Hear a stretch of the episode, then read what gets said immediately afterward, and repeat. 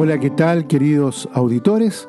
Aquí nos encontramos en estas reflexiones que hacemos domingo a domingo de las lecturas del Evangelio. En esta oportunidad meditamos las lecturas del cuarto domingo de Pascua y vamos a comenzar con la reflexión en torno a los hechos de los apóstoles, ahí en el capítulo 2.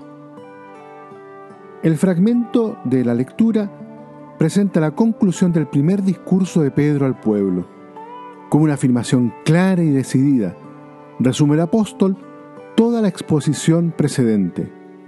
Dios ha constituido Señor y Mesías a este Jesús, a quien ustedes crucificaron, es decir, que le ha dado su propio nombre divino y en consecuencia su poder, precisamente a aquel a quien Israel rechazó y condenó a una muerte infame, por considerar blasfema su pretensión de ser hijo de Dios, el enviado, el Cristo. El pueblo esperaba en cierta medida al Mesías, en griego Christos, pero como un triunfador político. Como conocía estas expectativas, Jesús siempre había hecho callar a los demonios que lo revelaban como el Mesías, como el Cristo, y había rechazado el título de rey que quería darle la muchedumbre. Solo en el momento en que fue condenado, se puso en la cruz una inscripción en tres lenguas que decía, Jesús Nazareno, Rey de los judíos. Y el Padre ratificó con la resurrección que Jesús es en verdad Señor y Mesías.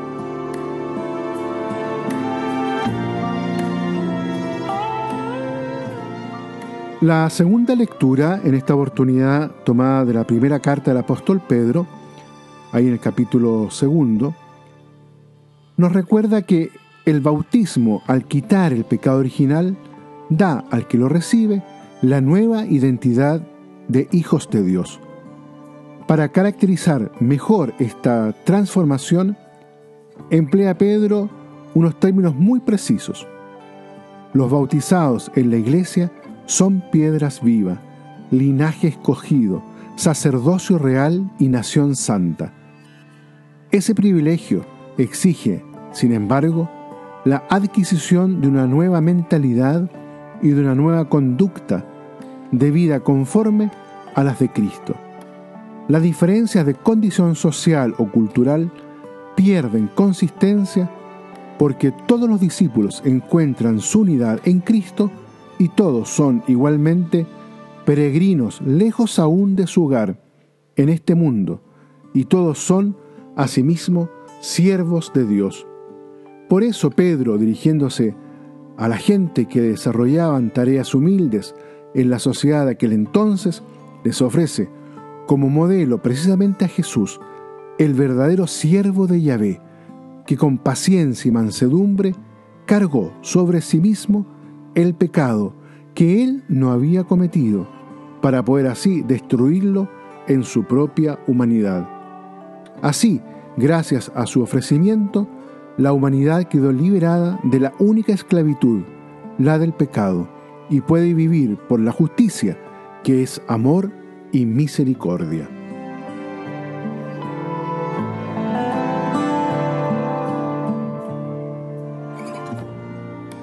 Meditemos ahora el Evangelio. En esta oportunidad, hay en el capítulo 10, en los primeros 10 versículos, un texto por todos nosotros conocido. Me refiero al texto del buen pastor.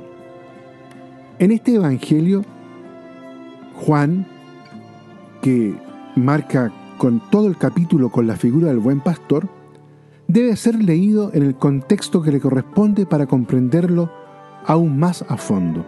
En efecto, en el capítulo 9 se había revelado a Jesús como luz del mundo, a través de la curación del ciego de nacimiento, y al realizar ese milagro puso a sí de relieve la ceguera espiritual de los jefes de los judíos. Ahora bien,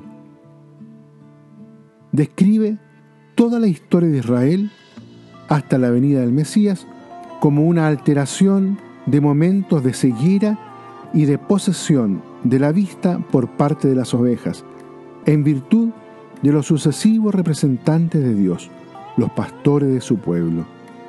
Eso significa que Jesús, después de haber mostrado que tiene el poder de devolver la vista, puede afirmar que es el único pastor que lleva las ovejas a la salvación.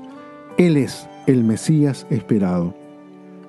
Todo el pasaje está compuesto con un material bastante diverso. En su origen debieron figurar fragmentos muchas veces inconexos y unidos solo con sistemas más bien para recordarlos de memoria. Eso explica la fluidez de las imágenes y la dificultad para coordinar los discursos en una secuencia lógica. En este primer texto se identifica a Jesús de manera implícita con el pastor de las ovejas que entra en el recinto pasando por la puerta. Dado que el término aulé en griego, es decir, lo que significa la puerta, eh, también significaba el patio del templo, donde se reunía el pueblo de Dios. Así Jesús asume legítimamente la guía del mismo pueblo con una autoridad que le viene de Dios, a diferencia de los ladrones y salteadores, como los pastores de Palestina, que lanzaban una llamada característica para hacerse reconocer por su propio rebaño, también Jesús conoce a sus ovejas, y éstas reconocen su voz. El buen pastor las saca afuera, el Mesías guía al pueblo en un éxodo de salvación, y las ovejas le siguen con una intuición segura. Dado que los oyentes no le comprenden, recurre Jesús a una nueva imagen. Él es la puerta de las ovejas, del mismo modo que es el camino, es decir, el único mediador entre Dios y los hombres. Quien pasa a través de su mediación encontrará la salvación, la seguridad y el sustento, es decir, la plenitud de la vida. La misión del pastor es precisamente ponerse al servicio de las ovejas, en contraposición a cuantos se arrogan una autoridad sobre el pueblo que Dios no les ha conferido y por eso se convierten en una explotación egoísta, en atropello, en violencia. Para terminar, queridos auditores, lo hacemos con una pequeña y sencilla oración. Señor Jesús, pastor y sustento de todos tus fieles, guía seguro y sendero de vida, tú que conoces a todos por su nombre y nos llamas todos los días uno a uno, haznos capaces de reconocer tu voz, de sentir el calor de tu presencia que nos envuelve, incluso cuando el camino sea estrecho, impracticable y la noche profunda e interminable. Siguiéndote, sin resistencia y sin miedos, llegaremos a los prados que verdean, a las fuentes frescas de tu morada, donde nos harás beber y reposar. Amén. Queridos auditores, que Dios los bendiga a todos y a cada uno.